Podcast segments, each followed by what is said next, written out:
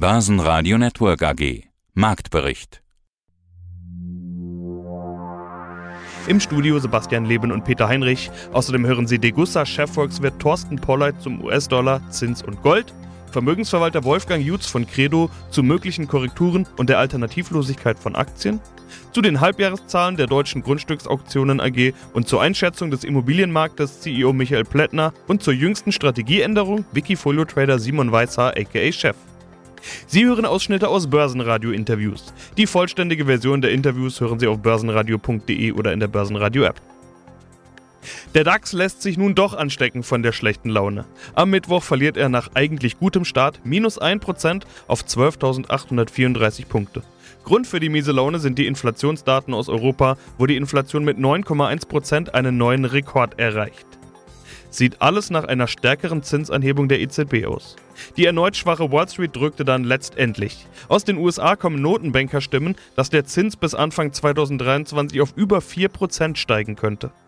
Der DAX hat damit im August rund 5% verloren, damit wird der August seinem Ruf als schwacher Börsenmonat mehr als gerecht. Der ATX in Wien kann dennoch leicht steigen, plus 0,3% auf 2898 Punkte. Mein Name ist Thorsten Polleit, ich bin der Chefvolkswirt der Degussa.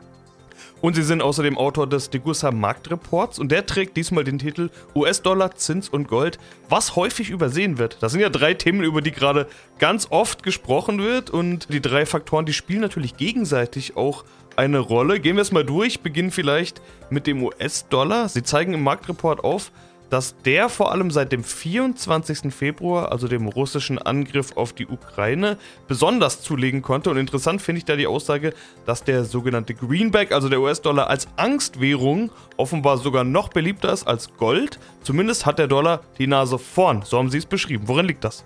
Ja, das ist tatsächlich das kurzfristige Bild, was sich erkennen lässt. Äh, ich habe versucht, gerade diese Fragen aufzunehmen, die ja häufig, Sie sagten es bereits, gestellt werden. Was macht denn der Goldpreis mit Blick auf US-Dollar und Zins? Und da erkennt man, wenn man jetzt die Betrachtungsperiode etwas erweitert auf die letzten gut zwei Jahre, dann erkennt man eben, dass der Goldpreis doch merklich gestiegen ist von 1500 Dollar Anfang 2020 in der Spitze auf 2040. Das war im August 2020 und seitdem her eine Seitwärtsbewegung beziehungsweise jetzt auch ein leichter Rückgang äh, unter die Marke von 1750 und das äh, ist letztlich aber doch ein merklicher Anstieg, den der Goldpreis da vollzogen hat. Und das ist auch ein Anstieg insgesamt, der mehr als ausgleichend ist für die in dem gleichen Zeitraum angestiegene Inflation. Und interessant dabei ist tatsächlich, äh, dass der Goldpreis angestiegen ist, obwohl der US-Dollar Außenwert, also nicht nur gegenüber dem Euro, sondern gegenüber allen wichtigen Handelswährungen zugelegt hat. Aber am aktuellen Rand muss man tatsächlich sehen, dass viele Investoren offensichtlich, wenn Panik, wenn Furcht im Finanzmarkt vorherrschten, dann doch im US-Dollar die sichere Währung sehen im Universum der ungedeckten Währungen und dass selbst Gold da kurzfristig kurzfristig zumindest das Nachsehen haben kann. Ja, auf der anderen Seite äh, gibt es ja diese typische Ansicht, Sie haben es gerade schon angesprochen, Dollar schwach ist gleich Goldpreis stark und umgekehrt, Dollar stark ist gleich Goldpreis schwach. Wir haben da vor ein paar Wochen schon mal drüber geredet. Das ist ja ein weiteres Indiz dafür, dass man das eigentlich widerlegen kann. Ja, das ist richtig. Das ist mir auch immer ein Anliegen, in meinen Ausarbeitungen darauf hinzuweisen. Diesen Mechanismus, den gibt es vielleicht kurzfristig innerhalb weniger Wochen und Monate, dass wenn der Dollar erstarkt, dass der Goldpreis dann etwas nachlässt. Aber sobald man äh, einen längeren Zeitraum betrachtet, dann kann man eben erkennen, dass der Goldpreis eine autonome Steigerungskomponente hat, wenn ich das mal so sagen will. Sie wissen, ich weise immer auch darauf hin, dass im Durchschnitt der letzten, sagen wir, 20 Jahre die jahresdurchschnittliche Steigerungsrate des Goldpreises bei zwischen 8 und 9 Prozent pro Jahr liegt, unabhängig davon, was der US-Dollar gemacht hat und vor allem auch unabhängig davon, was äh, in der kurzen Phase der Zins macht. Ich bin Wolfgang Jutz, unabhängiger Vermögensverwalter und Inhaber der Credo Vermögensmanagement. Ja, die Aktienseite, schönes Stichwort. Wenn man ein bisschen nachrechnet, der faire Wert des DAXes liegt dabei 8.900 Punkten derzeit. Bei den Verwerfungen, die wir im Markt sehen, ja, wäre es doch vielleicht sogar durchaus möglich, dass wir auch in diesen Bereich kommen?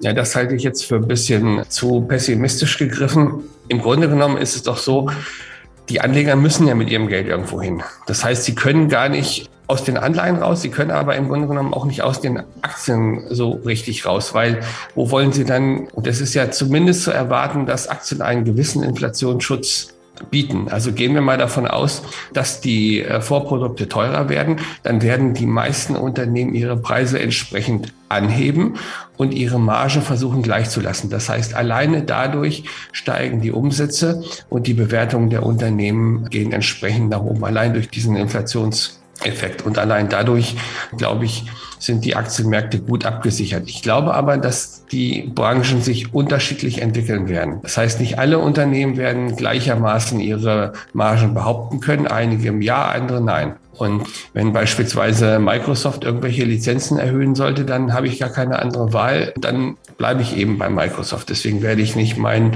Rechner ändern. Genauso mit Medikamenten. Ich werde nicht auf meine Medikamente oder andere Sachen verzichten können.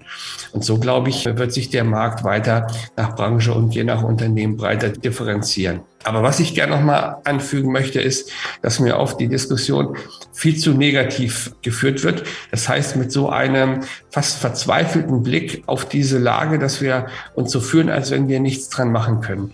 Ich finde, ein gutes Beispiel ist die Geschichte von den zwölf Kundschaftern in der Bibel im Land Israel, die das Land einnehmen wollten. Und alle zwölf haben gesehen, da ist ein gutes Land, das ist prima, das ist ein Land, in dem sozusagen Milch und Honig fließt. Und zehn von denen haben gesagt, von den Kundschaftern, das Land ist aber von Riesen besetzt, wir können es nicht einnehmen. Und nur zwei, Josua und Kaleb, haben gesagt, das Land ist prima und wir werden es einnehmen. Und was ich glaube Europa bevorsteht, ist eine, eine große Veränderung. Es braucht eine Veränderungsbereitschaft. Es braucht durch diese Krise hindurch den Mut, Dinge neu anzugehen und Veränderungen vorzunehmen. Und was dabei immer vergessen wird, auch wenn Europa momentan als Verlierer oder kranker Mann oder so dargestellt wird, ist, dass Europa eine fantastische Industriebasis letzten Endes hat, dass Europa einen breiten Absatzmarkt hat, dass Europa im Grunde genommen viele Ressourcen hat, die aber jetzt wieder neu aktiviert werden müssen. Aber es müssen natürlich erhebliche Schritte der Veränderung folgen. Das ist mal ganz klar. Gewinner im DAX waren Bayer mit plus 1,4%, Münchner Rück mit plus 1,2% und Hannover Rück mit plus 1%. Verlierer waren nach der Rallye der letzten Tage Porsche mit minus 3,1%, Henkel mit minus 3,3% und Schlusslicht HelloFresh mit minus 4,3%. Ja, schönen guten Tag. Mein Name ist Michael Plättner. Ich bin öffentlich bestellter vereidigter Grundstücksauktionator und Vorstand der Deutschen Grundstücksauktionen AG.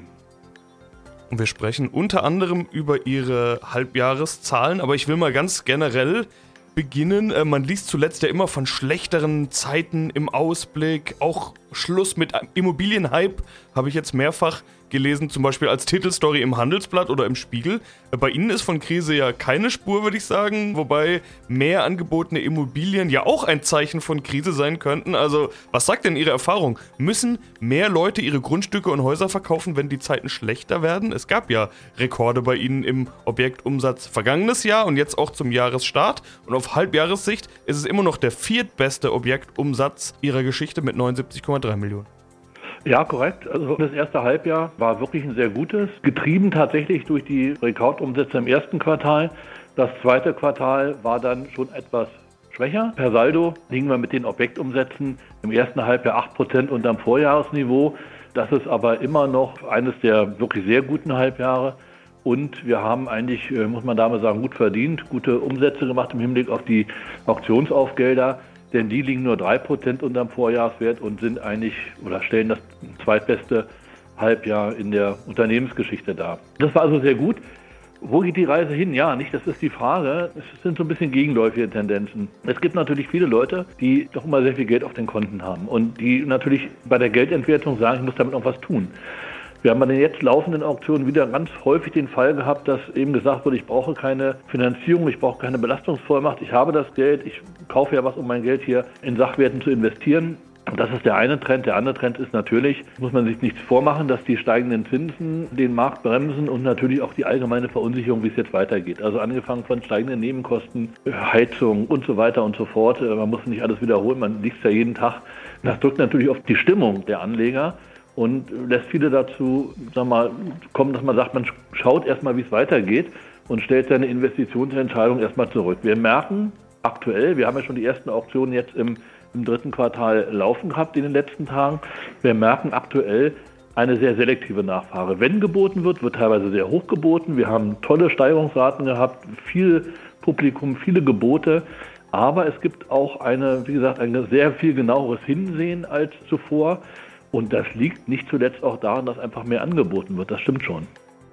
Mein Name ist Simon Weißer und ich führe bei Wikifolio das Chef Grundinvestment. Unter anderem, aber das ist dein größtes Wikifolio, deshalb sprechen wir wieder drüber. Du hast ja seit Ende 2014 fast plus 500% erzielt, aber vor allem die Jahresbasis ist interessant, also 12 Monatssicht. Da sehen wir nämlich eine negative Performance, minus 8,7%. Du hattest schon Anfang des Jahres bei uns in diesem Format erklärt, dass du umgeschichtet hast, weg von Tech, eher hin zu Dividendenwerten und Value. Jetzt sind wir ein halbes Jahr später und im Prinzip sieht es immer noch genauso aus, also rund minus 9% auf 12 Monatssicht. Aber Du betonst in deinen Kommentaren, die du ja regelmäßig schreibst, immer, dass du den DAX in diesem Jahr outperformt hast und in deinem Wiki kürzlich sogar auf Jahreshöchststand warst. Äh, deshalb ja, will ich den Ball einfach mal zu dir spielen. Wie war das Jahr bisher für dich? Das Jahr war ein bisschen wechselhaft. Also gerade am Anfang des Jahres, aufgrund der Russland-Problematik, wo ich auch noch russische Aktien im Wikifolio hatte, gab es erstmal einen Rückschlag. Dieser wurde jetzt ein paar Monate später wieder aufgeholt und ja, letzte Woche und jetzt auch vor zwei Tagen gab es dann wieder einen neuen Höchststand in diesem Jahr, weil ich auch meine Strategie leicht geändert habe. Also ich bin immer noch vor allem was Value-Aktien und Dividendentitel betrifft stark investiert, aber ich habe den Schwenk nun auch stärker aufgrund der aktuellen Problematik zu den Energieaktien vollzogen. Ja, das ist äh, spannend. Wollen wir gleich mal genauer drauf eingehen. Aber erstmal zu deiner ganz generellen Strategie. Du machst das Ganze ja mit recht wenigen Aktien. Elf sind es an der Zahl. Reicht das denn zur Diversifikation, wenn der Markt so nervös ist, wie es nun mal ist seit ja, einem knappen Jahr?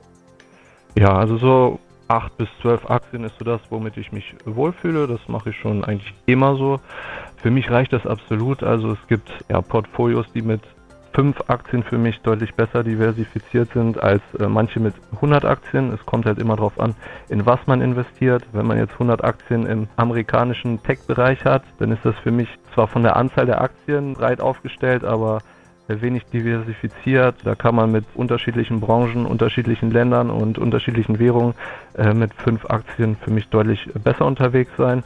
Aber wie gesagt, ich halte es immer so ungefähr bei, bei zehn Aktien äh, und versuche da auch unterschiedliche Branchen, Länder und Währungen abzudecken.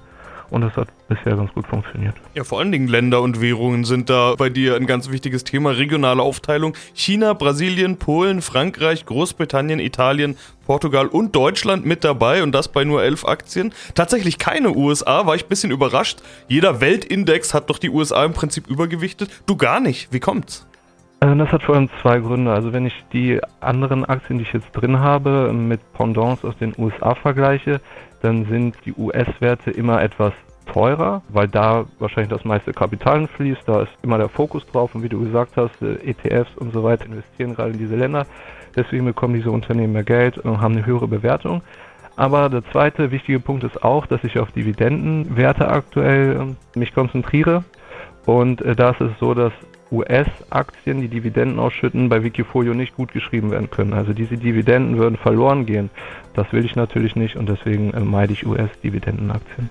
Eine Nachfrage habe ich doch noch, also diese erwähnte Stelle mit den zwölf Abgesandten, also vierte Buch Mose 13 und 14. Wie geht die Geschichte eigentlich aus? Die geht so aus, dass leider die Israeliten nicht in das Land hineingekommen sind, sondern zur Strafe ihres Unglaubens 40 Jahre in der Wüste geblieben sind, weil sie eben gesagt haben, dass also sie so verzweifelt waren, dass sie geglaubt haben, dass sie das nicht schaffen und das hat sich dann ja auch bewahrheitet. Und ihre Kinder sind dann ins Land hineingekommen. Und ich glaube, dass wir eine, eine Haltung der Zuversicht eben brauchen, gerade in unsicheren Zeiten dass wir nicht die Augen verschließen vor der Krise, sondern mit dem Mut, durch diese Rezession gemeinsam durchzugehen. Basen Radio Network AG Marktbericht